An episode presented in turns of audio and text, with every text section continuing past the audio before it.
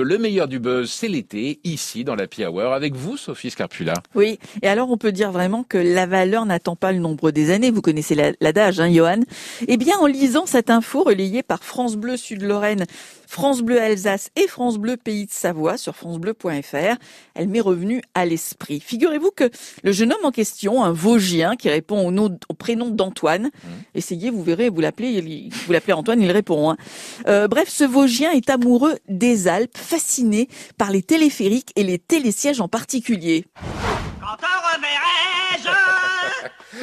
Pays merveilleux Et d'une manière plus sérieusement et plus précisément de tout ce qui touche à l'univers des câbles et des machineries. C'est une passion dont il espère faire sa vie d'ailleurs. En attendant d'être un pro du câble, il s'entraîne dans son jardin, dans le jardin familial, dans les Vosges. Il a recréé en miniature, je vous rassure, deux téléphériques et un télésiège avec l'intégralité des mécanismes évidemment, c'est-à-dire qu'il a recréé la gare de départ et la gare d'arrivée, des câbles, des cabines. Il n'a pas fait ça en dix minutes évidemment, ça lui a, il lui a fallu plusieurs années quand même, malgré son jeune âge. Hein. Je rappelle quand même qu'Antoine n'a que 16 ans. Il est, il est actuellement pardon, élève dans un lycée professionnel.